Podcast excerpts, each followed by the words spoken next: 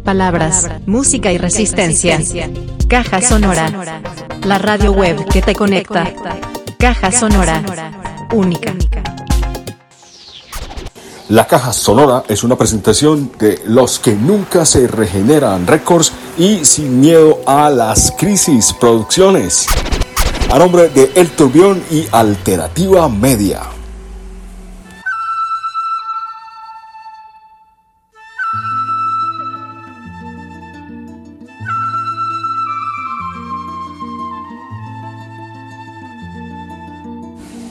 Hoy en esta caja, como siempre, tema especial. El día de hoy, este mes, todo este año, estamos conmemorando, resistiendo para nunca olvidar el golpe de Estado que le costó la vida a Salvador Allende y a muchísimos hermanos chilenos. Enviamos un saludo de fraternidad a todos los amigos que tenemos en el sur del continente, en particular a nuestros hermanos indígenas mapuche.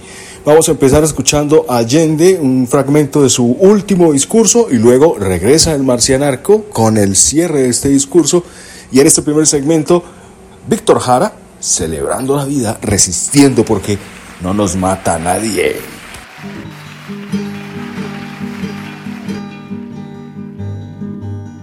Yo pregunto a los presentes si no se han puesto a pensar que esta tierra es de nosotros y no del que tenga más.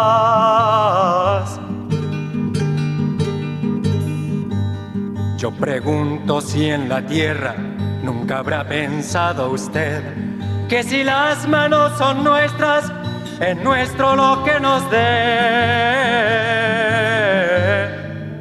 A desalambrar, a desalambrar, que la tierra es nuestra, es tuya y de aquel de Pedro y María, de Juan y José.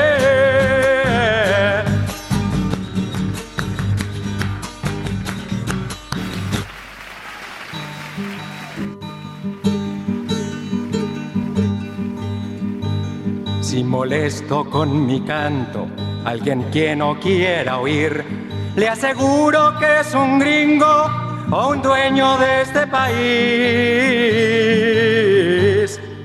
A desalambrar, a desalambrar, que la tierra es nuestra, es tuya y de aquel, de Pedro y María, de Juan y José. A desalambrar, a desalambrar, que la tierra es nuestra, es tuya y de aquel, de Pedro y María, de Juan y José. Se vuelven a sentir impactos.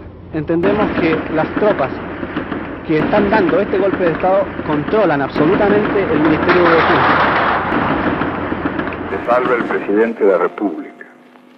Desde el Palacio de la Moneda, informaciones confirmadas señalan que un sector de la marinería habría aislado Valparaíso y que la ciudad estaría ocupada, lo cual significa un levantamiento en contra del gobierno, del gobierno legítimamente constituido, del gobierno que está amparado por la ley y la voluntad de los ciudadanos. En estas circunstancias llamo sobre todo a los trabajadores que ocupen sus sitios de trabajo, que concurran a sus fábricas, que mantengan calma y serenidad. En todo caso, yo estoy aquí, en el Palacio del Gobierno, y me quedaré aquí defendiendo el gobierno que represento por la voluntad del pueblo. Lo que deseo fundamentalmente, esencialmente, es que los trabajadores estén atentos, vigilantes, que eviten provocaciones. Y como primera etapa, tenemos que ver la respuesta que espero sea positivo de los soldados de la patria que han jurado defender el régimen establecido, que es expresión de la voluntad ciudadana. De todas maneras, el pueblo y los trabajadores fundamentalmente deben estar movilizados activamente, pero en sus sitios de trabajo, escuchando el llamado que puede hacerles y las instrucciones que le dé el compañero presidente de la República.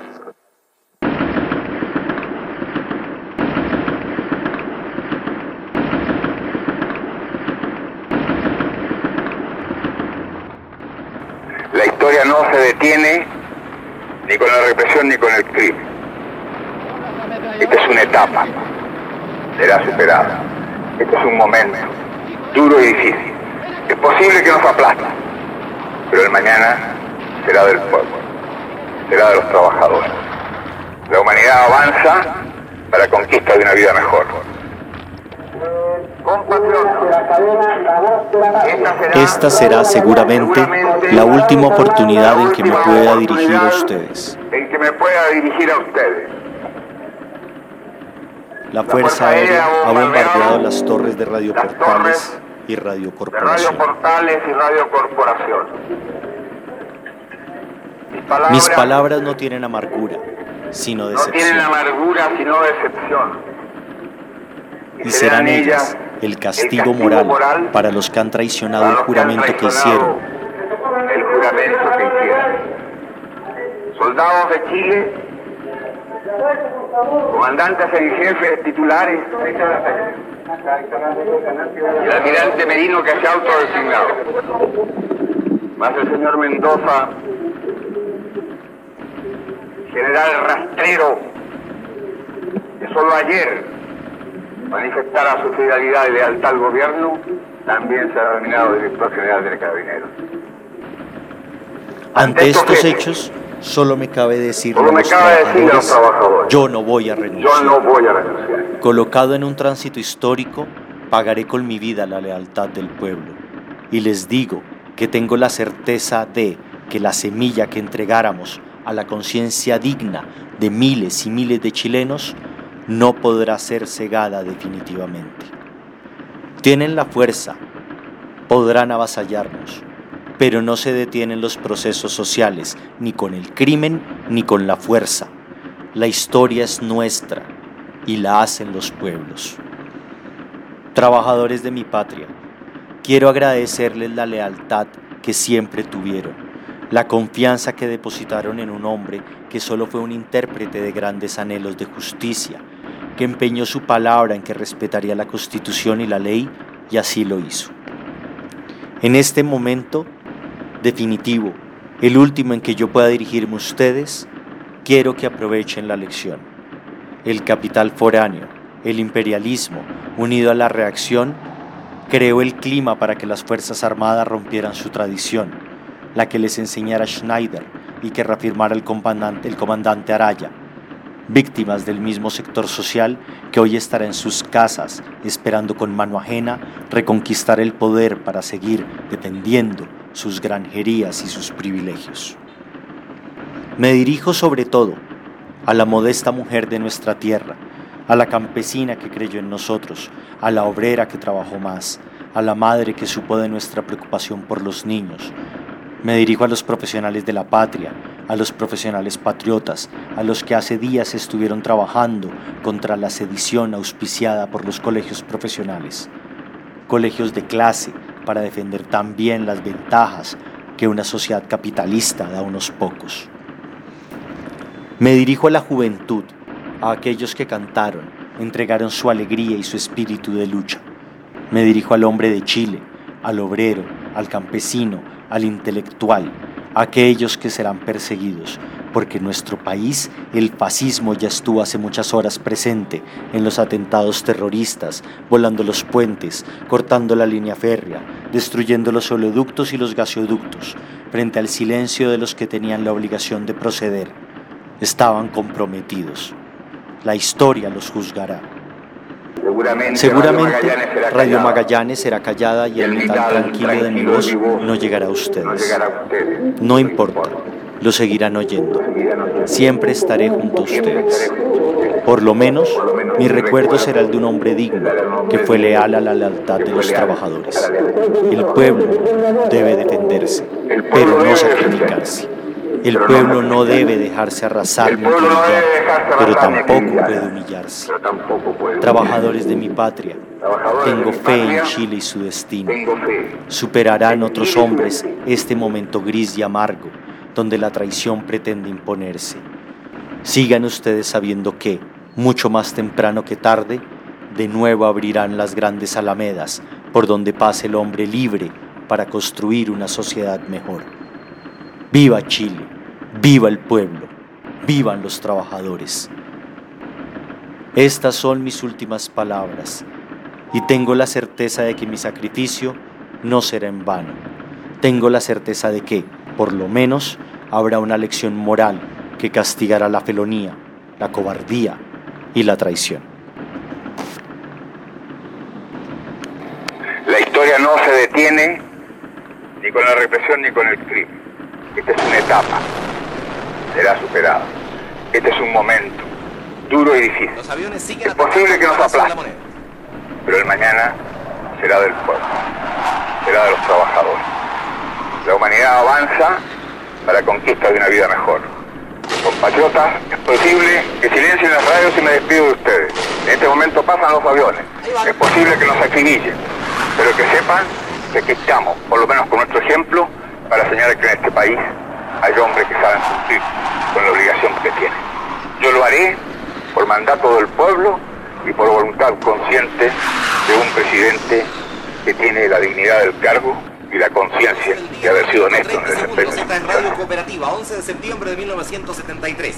El centro de Santiago se está Yo pisaré las calles nuevamente de lo que fue Santiago ensangrentada y en una hermosa plaza liberada me detendré a llorar por los ausentes.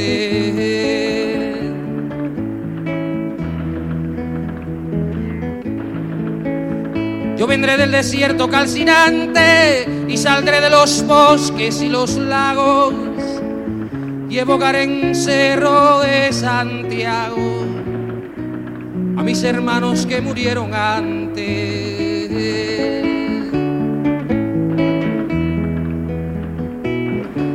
Unido al que hizo mucho y poco,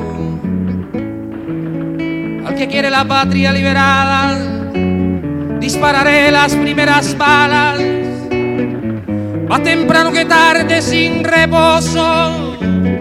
Retornarán los libros, las canciones que quemaron las manos asesinas.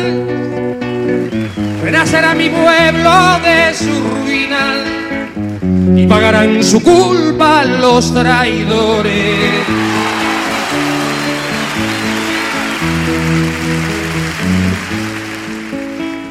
Un niño jugará en una alameda y cantará con sus amigos nuevos.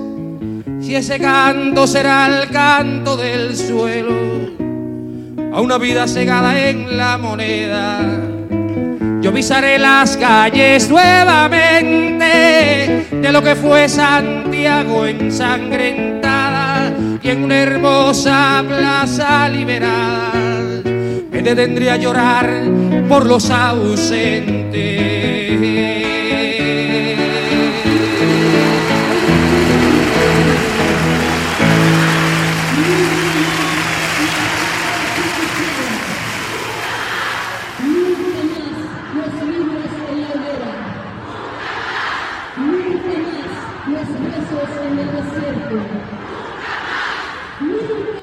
Ahí estamos escuchando en las calles de Santiago 50 años después el canto de esperanza, el grito del no basta, los cantos de esperanza para los niños en la Alameda. Y esperamos que estas cosas no pasen en ningún otro lugar del mundo, mucho menos en Colombia, donde vemos que hay tanta gente oponiéndose violentamente al gobierno que ha sido elegido democráticamente y que esperamos nos conduzca a mejores tiempos. Esa es la caja sonora resistiendo, sonando resistencia total.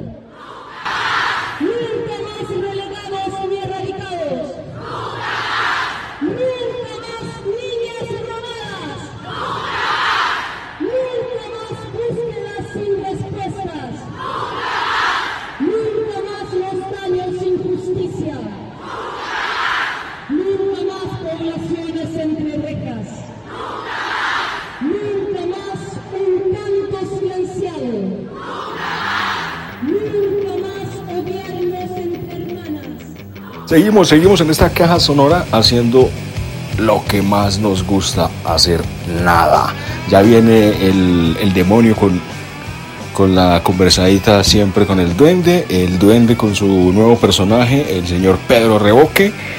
También tenemos un crítico especial a propósito de Ángel 69, de la que hemos venido hablando en otras eh, sesiones de la Caja Sonora. En la Caja Sonora no paramos de hablar. Ahora. En la Caja Sonora. Caja Sonora, buenos días, mijo. Oiga. De tanto huevonear con Pedro Rebo que me, me metí en el cuento y, y le diví a ese personaje, huevón. Por ahí estoy escribiendo unas cosas de, de un personaje ficticio llamado Pedro Reboque, el cual también tiene sus cosas y, y su vida interior y aparte laborales. Y en los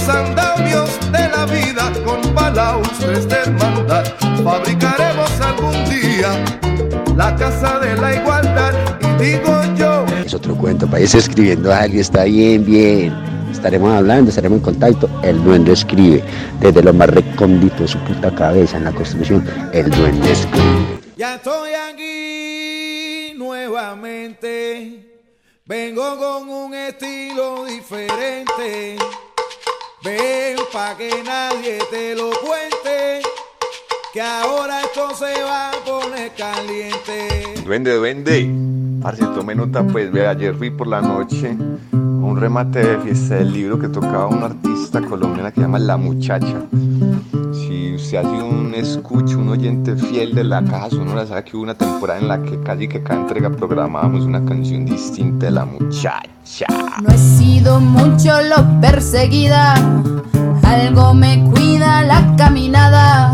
Oigan, oigan, oigan, y entonces entre ese gentío hijo de madre parce, tanta gente, weón, saludando, eh, tratando de torcer cabeza y mirar para abajo en diagonal para no saludar a tanta people, weón. Y weón, ¡ay, profe! Y me salta, parce, un pelado que fue estudiante hace días, hace varios semestres, Andrés Carmona. ¿Qué hay de nuevo, Ah, viejo? profe, dice que no, no. Entonces venía con una chica, parce. Me presentó. Es que, ah, mira, te presentó Leo. Él es el profe realizador de la caja sonora que yo te he dicho. Y yo, parce, yo, yo, yo lo escucho a la caja sonora. Profe, siempre, siempre de mis podcasts preferidos. Yo, en serio, weón. No, en serio, marica, y no es por lamberle. Yo, parce, pero yo he escuchado las últimas entregas. Que no, te tengo que confesar que las últimas tres no. Yo, escuche las que están chimbas, escuche la, última, parce, era él que le va a gustar. Es que sí, la tengo que escuchar. Yo soy marica, porque no pueden ir a decir acá que es un fiel escucha de la y no escuchó lo último. Yo, si yo quiero un fiel escucha, tiene que estar a la orden del día, como yo con el topo. Parce, yo siempre me he escuchado el último que publican en el topo. Siempre estoy como en la vanguardia en la escucha del topo y los podcasts que me gustan.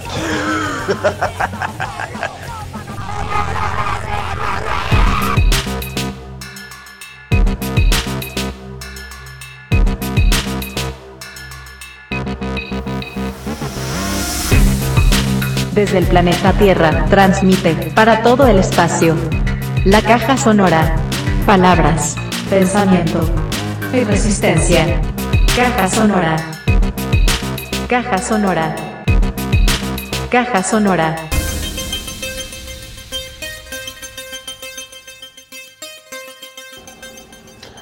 Hablando del topo, estos días me escuché uno de un man ahí, pues que ha tenido una experiencia muy eh, reflexiva en toda su vida, sobre todo los últimos años, que conoció por allá a un cucho trigueriño en Río Janeiro, así como, como llaman hoy en día pues su mentor, ¿no? La vida nos habla todo el tiempo. El capítulo es sobre Rodrigo Restrepo, que viene después de Víctor Gaviria uno tiene esos episodios donde cree que existe la telepatía o que hay energías y conectan.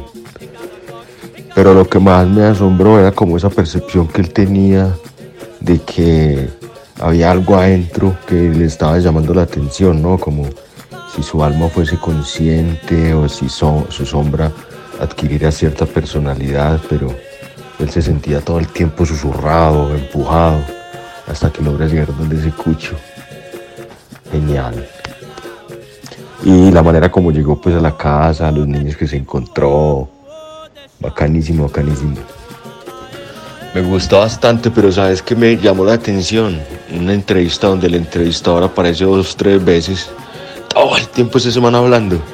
La verdad, yo tuve que descansar un ratico. Pues el, el, el, el topo, pues el que pregunta, no aparece por ahí. No sé si es que lo edita o qué. Pues ese tipo de entrevistador no me llama mucho la atención. De todas maneras, valga la redundancia, ya que está por ahí conectado eh, nuestro amigo el duende. Ah, si no dijo nada del duende, gonorrea. Hermano, tenemos que sacar este nuevo podcast, El Pepo y la Pepa, o Pepo y Pepa, conversaciones en familia.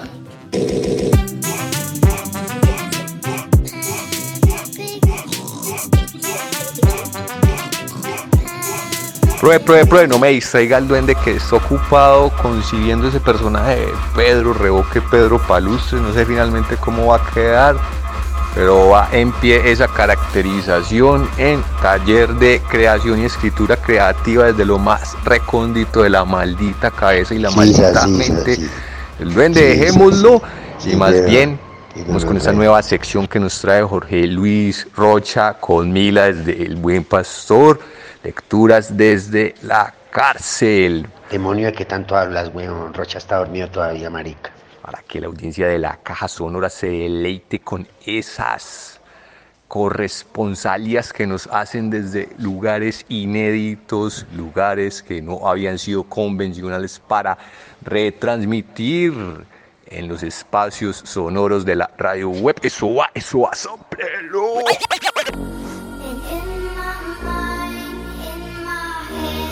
Solo la literatura nos hace libres. Lecturas para volar en la caja sonora.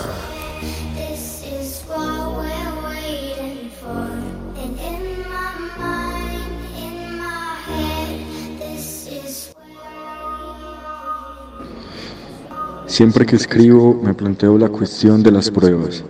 Aparte del diario y de la agenda que escribía en aquella época, no dispongo de ninguna otra certeza en lo que se refiere a mis sentimientos y a mis pensamientos de entonces, debido a la inmaterialidad y a la evanescencia de todo aquello que atraviesa la mente. Solo el recuerdo de las sensaciones que experimentaba ante seres y cosas externos a mí puede suministrarme la prueba de esa realidad. La única y auténtica memoria es material.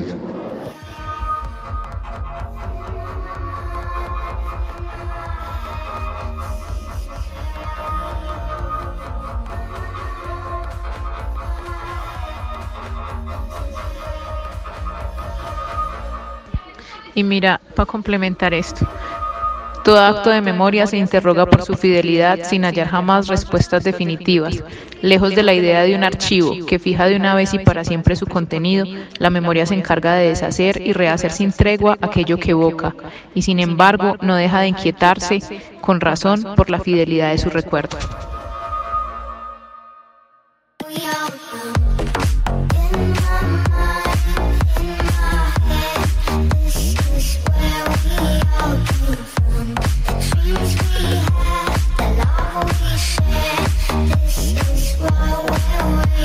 La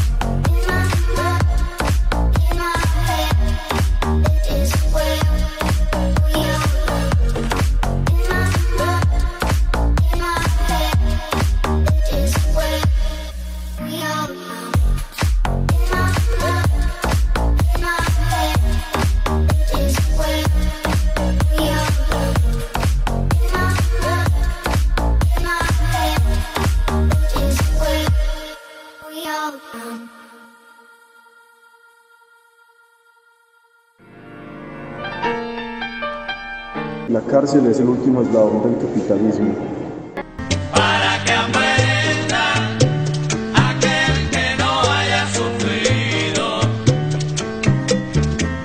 La cárcel es el último eslabón del capitalismo. Caja sonora.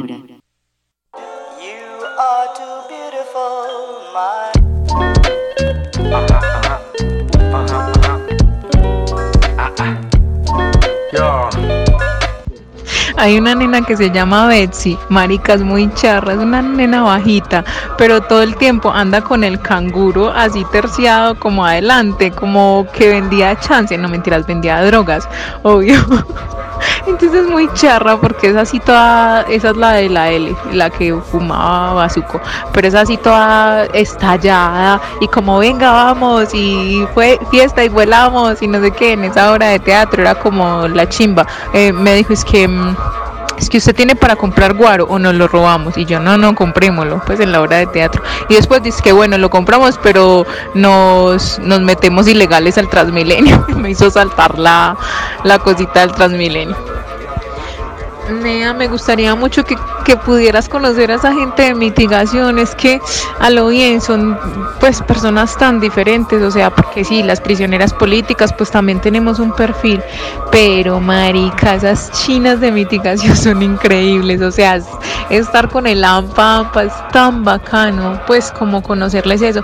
Ayer la última reflexión sobre la fiesta era como como las fiestas pueden ser muy chimbas, también pueden ser una gonorrea, pero también unas pueden ser como un parteaguas. Esa nena, por ejemplo, dejó de fumar bazuco después de que la reventaron así en la L, o sea, como que también las les hacen reflexionar unas cosas como y las tocan muy dentro de ellas.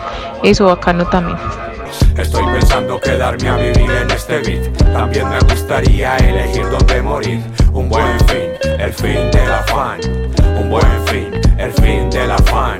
Estoy pensando quedarme a vivir en este beat. También me gustaría elegir dónde morir. Un buen fin, el fin del afán. Un buen fin, el fin del afán. Soy Virgo, ya no leo comentarios. Me pierdo las críticas, me pierdo los halagos. Ah, ah, traje regalos para los días malos. El que vive con miedo a estar solo muere mal acompañado. La recompensa de los persas. Saco una hora al día solo para pensar mirando el árbol de naranjas. Como Rakim, Te enviaría una foto, pero estoy a contraluz. Lo que digo es lo que hago, es lo que seremos. En lo que seremos, comiendo a la carta. Lo fácil rápido se vuela, la foto se revela, el momento no todos lo captan. Retina registra como handicam, porno casero, cero historias en Instagram. Más lo disfruto si no lo publico. Estoy en un año sabático desde el noventa y pico. Estoy pensando quedarme a vivir en este beat. También me gustaría elegir dónde morir. Un buen fin, el fin del afán. Un buen fin, el fin del afán. Estoy pensando quedarme a vivir en este beat. También me gustaría elegir dónde morir. Un buen fin, el fin del afán. Un buen fin, el fin del afán. Todo lo bueno Queremos enviar un sal saludo para las neas de los bajos. El de las fotos, Mango Marín.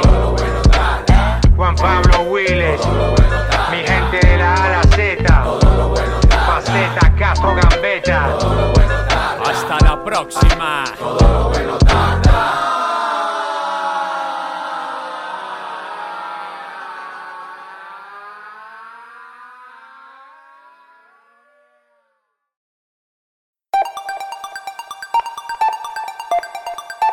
Ahora, en la caja sonora.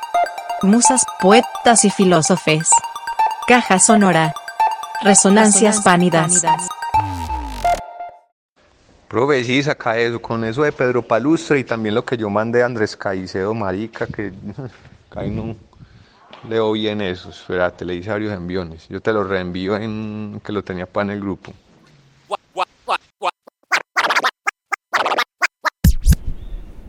Carta al padre Andrés Caicedo, 70 años de su natalicio. Se cumplen 70 años del nacimiento de Andrés Caicedo. Recuperamos estos fragmentos literarios que el escritor le envió a su padre, Carlos Alberto Caicedo, en 1971. Y realmente esto fue publicado en el magazine cultural del periódico El Espectador el 29 de septiembre de 2021. Él hace parte de una colección de epístolas que le dirigiera entre 1970 y 1973 Andrés Caicedo a distintas personas, entre ellas personas de su familia y se llama Andrés Caicedo, correspondencia 1970-1973, publicada por Sex Barral. Edición a cargo de Luis Ospina y Sandro Romero Rey. Sandro, un personaje muy importante también de ese grupo de Cali que, se caracterizó más en el teatro, en la dramaturgia y en la escritura de narrativo, de narrativa, perdón.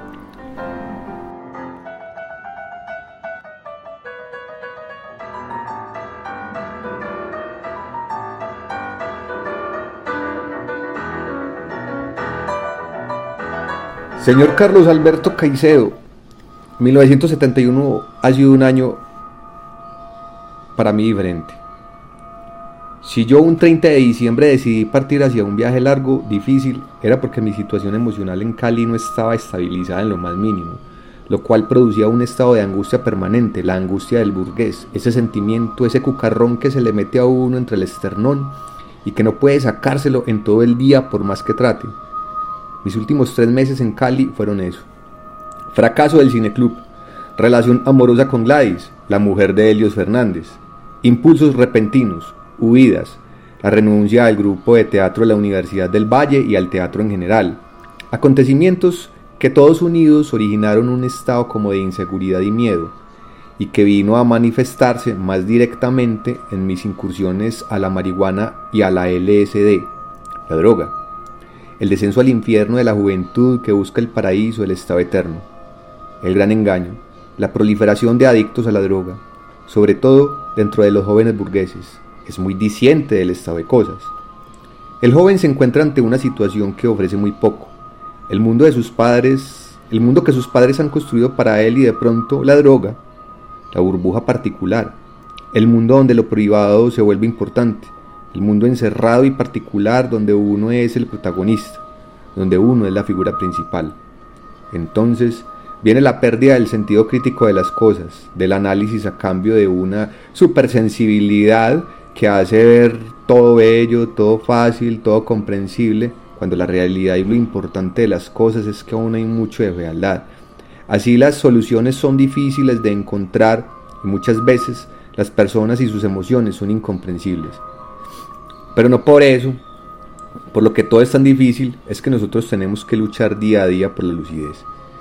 El que frecuenta asiduamente a la marihuana y a la droga descubre de pronto que todo se le soluciona, que puede conversar con la gente más fácil, que las relaciones son más limpias y menos llenas de prejuicios.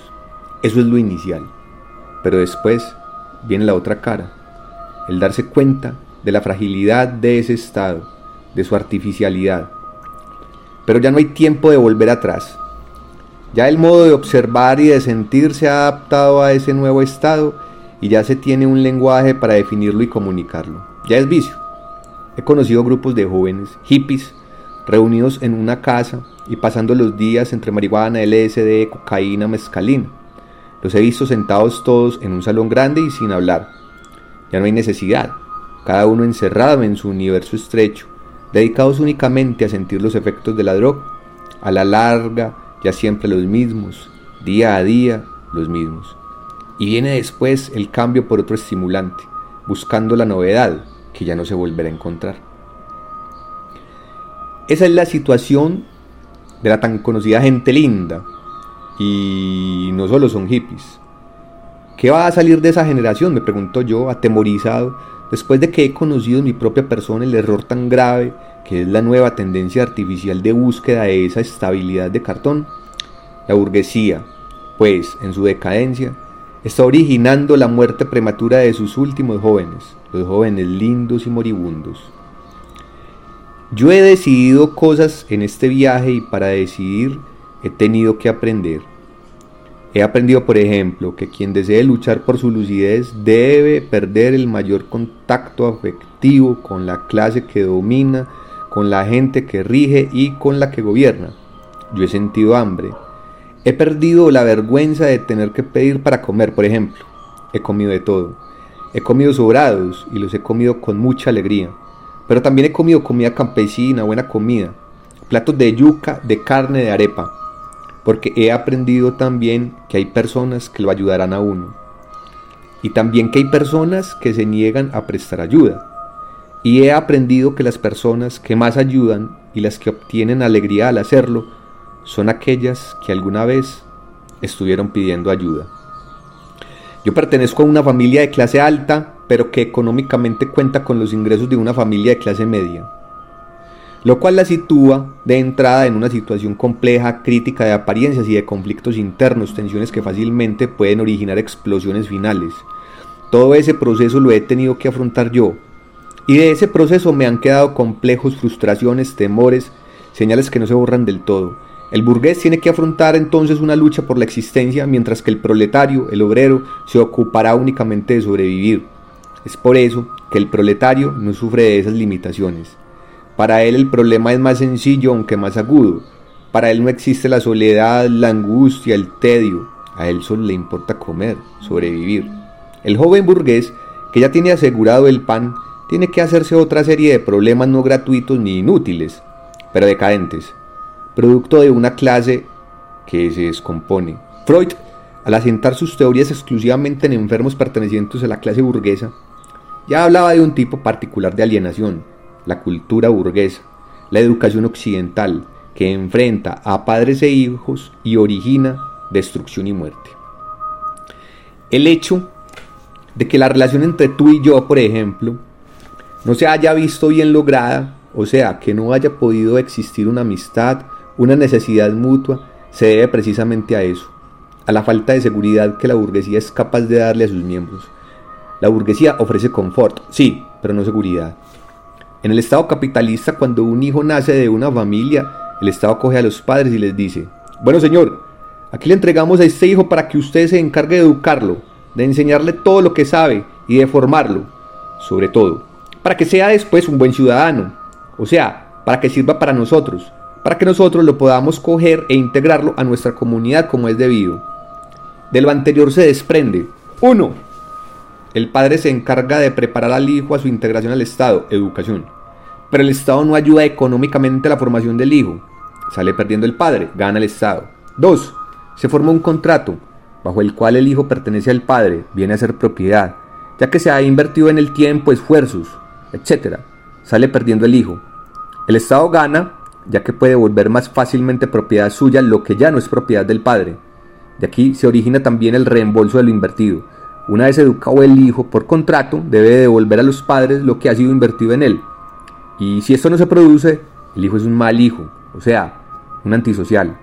Y el que es mal hijo es mal todo. 3. De esa educación por contrato y por propiedad resulta que el padre, engañado también, le transmite al hijo todos sus complejos y frustraciones. Salen perdiendo el hijo y el padre, ya que aquí se desprende el choque entre generaciones, producto de una situación anormal el Estado gana, ya que esa lucha constante entre padres e hijos no atenta contra su seguridad, antes todo lo contrario, hace más débil a sus miembros, más fáciles de dominarlos, de hacerlos propiedad. La lucha generacional, la delincuencia juvenil, el hipismo, no han hecho menos poderoso al Estado. En Estados Unidos, todo lo contrario. Ese es el difícil estado de cosas que se tiene que cubrir en la educación. Al final, no resultará más que un manojo de padres e hijos frustrados, rumiando cada uno su fracaso, como parte de la relación filial. Tu educación y formación católica, por ejemplo, hizo que tal estado de cosas en nuestra experiencia fuera más concreta, más palpable. Tu extraño comportamiento hacia mí en mi etapa preadolescente, comportamiento que siempre se vio expresado en violencia y que yo aún no entiendo, Tal vez se haya debido a que mi mamá me reclamaba a mí como propiedad suya y tú te veías excluido. Produjo en mi persona una desconfianza, una inseguridad. Además, porque en mi adolescencia yo nunca conversé contigo o viceversa. Eh, no me serviste de ayuda para nada, como no fuera para proporcionarme plata cuando necesitaba para fiestas o salidas. A la larga, lo mismo se decía con mi mamá respecto a mí. Es decir, ustedes no se dieron cuenta de cómo andaba mi vida, si era difícil o sencilla, qué inquietudes tenía, etc. Yo por mi parte me dedicaba a conocer las cosas que ustedes, en su moral católica, mantenían ocultas. Mi primera experiencia sexual la tuve a los 15 años con una puta, un desastre. Yo no sé, no tengo la menor idea cuál ha sido tu comportamiento sexual. El otro día me insinuaste que habías tenido otras mujeres, ya que con mi mamá desde la primera noche las cosas no habían ido del todo bien. A mí me hubiera gustado saber todo eso. Si, tuvieses, si tuviste otras mujeres, conversar sobre eso, me contaras, pero no, siempre ha sido silencio, silencio de parte y parte. De ti no he conocido más que tu comportamiento dentro de la casa, cuando es obvio que debe haber, debes haber tenido otras emociones, conocido otras personas que no entraban en los límites de la familia, amistades diferentes, etc. Yo conozco a mi papá, pero desde que llega a la casa. El otro, el de afuera, no lo puedo definir, no sé quién es. Yo no sé ese estado de cosas cómo haya influido en la formación de mis hermanas. Parece que con María Victoria y Pilar fue más sencillo que con Rosario, creo. La hija de familia burguesa, que es formada en el hogar para que después salga a casarse, a firmar otro contrato que es el matrimonio, y por el cual pasa a ser propiedad del esposo. Está muy bien representado en María Victoria y Pilar. María Victoria superficial de modo imperdonable cuando tiene todo a su mano para profundizar. Tal vez la causa haya sido el contacto estrecho con la civilización norteamericana, con la cultura de Reader's Digest. María Victoria lee pero no analiza, adquiere cultura que no le sirve más que para conversar con sus amigas de la oficina, con amigos, todos intelectuales mediocres, tipo Gerardo Bedoya o Acevedo, burgueses sin el más mínimo interés como Edgar, el amigo de ahora, y ante cuya presencia he notado que ustedes respiran tranquilos, ya que cubre todas las características para ser un futuro esposo de María Victoria. Buena familia, decente, culto, conversador, etcétera, etcétera, etcétera. Además, que ella es siempre muy consciente de hacerse a la compañía de mediocres, ya que la presencia de algún hombre con verdadero talento la asusta, ya que puede poner en telejuicio su superficialidad. Y Pilar, Pilar la inteligente, la de brillante carrera, la tenemos ahora conversando de compotas y de remedios para niños, de recetas de cocina y de qué es mejor, si hacer el mercado en el Belmonte o en el Galería Almenda, junto a Marta Estela y Lili Urdinola y esa gente por allá. Asustado, triste, ante esas dos realidades, yo creía que al principio que algo violento les había sucedido, algún cambio repentino, cualquier cosa. Eran tan diferentes antes, pensaba yo, pero está equivocado, ellas no eran tan diferentes, nunca lo han sido. Ahora están desempeñando la función para la que fueron educadas. Yo soy el que he cambiado, ellas no. Ellas son exactamente iguales a cuando salieron del colegio, solo que ahora es cuando han alcanzado su verdadera dimensión. No sé qué sucederá con Rosario. Parece que con ella es un poco diferente. Su formación, por ser católico marxista, es de hecho más profunda. Solo me queda desear que el matrimonio no la, no la anule. Ahora que yo pase por Barranca voy a conversar con ella de todo esto. Ahora voy a pasar a informarte de mis planes a fin de iniciar desde ya una colaboración mutua. En mi caso, yo me abro, estoy abierto a todo, al diálogo, a la confidencia, ante todo me niego a ser propiedad de nadie. Me niego a ser propiedad de mi mamá, que es la persona que reclama más ese derecho. Cuando llegue a Cali, voy a integrarme definitivamente al TEC y voy a desarrollar por igual las tres actividades para las cuales tengo talento suficiente. Pero talento no quiere decir una calidad inmanente, coeficiente, inteligencia, etc. Talento no es otra cosa que disposición al trabajo, a la labor creadora. Y esa actividad son la literatura, el teatro y el cine.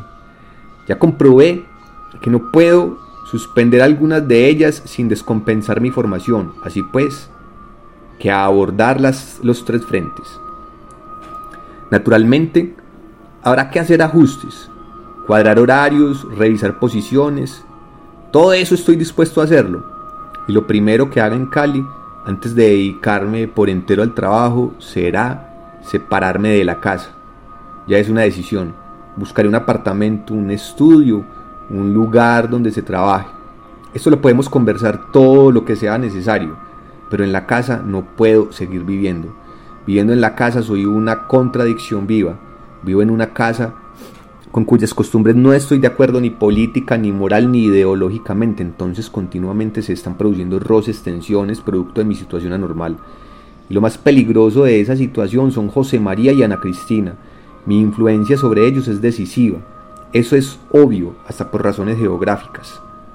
Y ellos comprenden perfectamente que yo no soy parecido a nada de lo que están viendo en la casa y saben además que las posiciones morales y políticas tuyas, de mi mamá, de Vicky, de todo el mundo, son contrarias a las mías.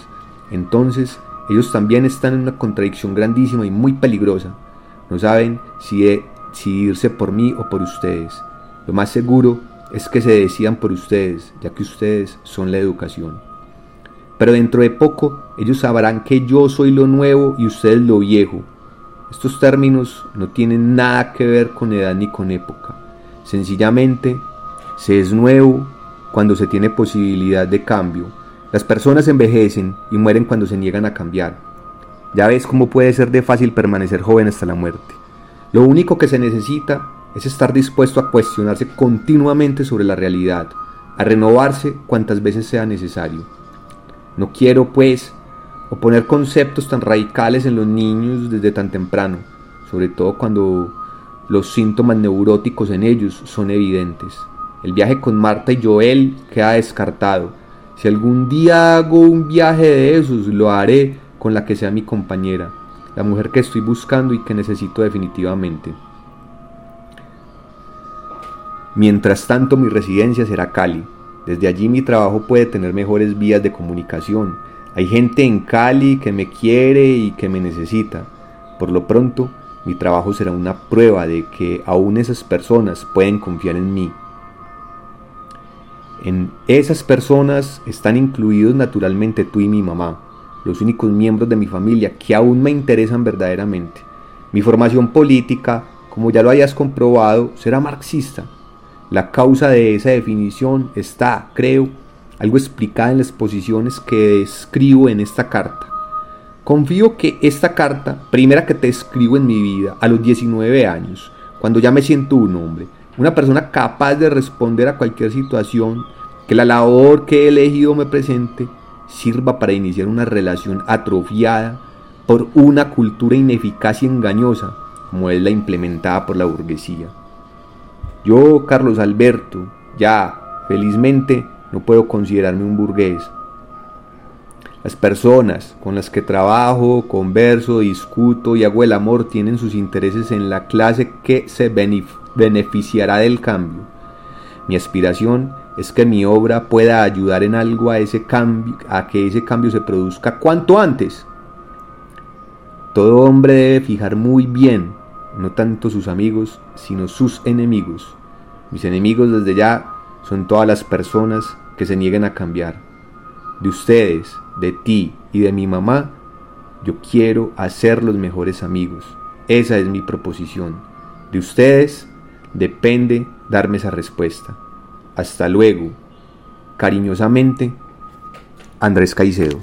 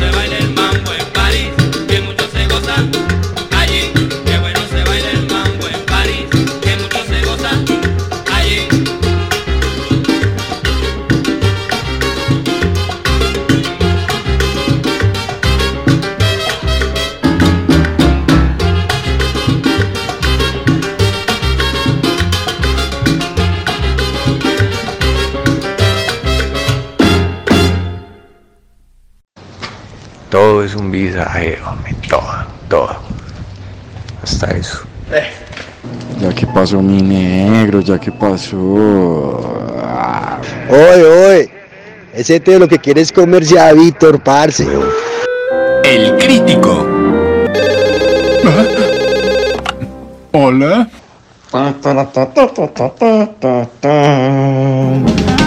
Aquí estamos con nuestra sección en estelar, El Crítico.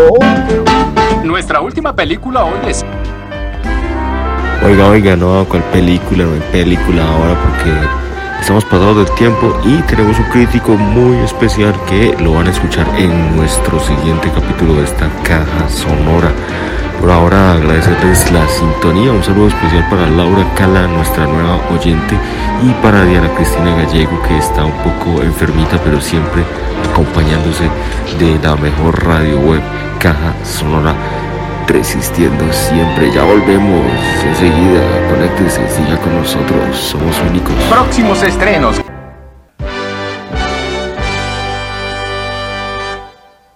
Disculpe, señor, la función terminó. Dime, ¿la dulcería sigue aún abierta?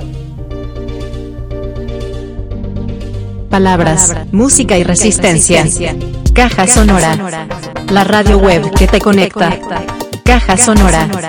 Única.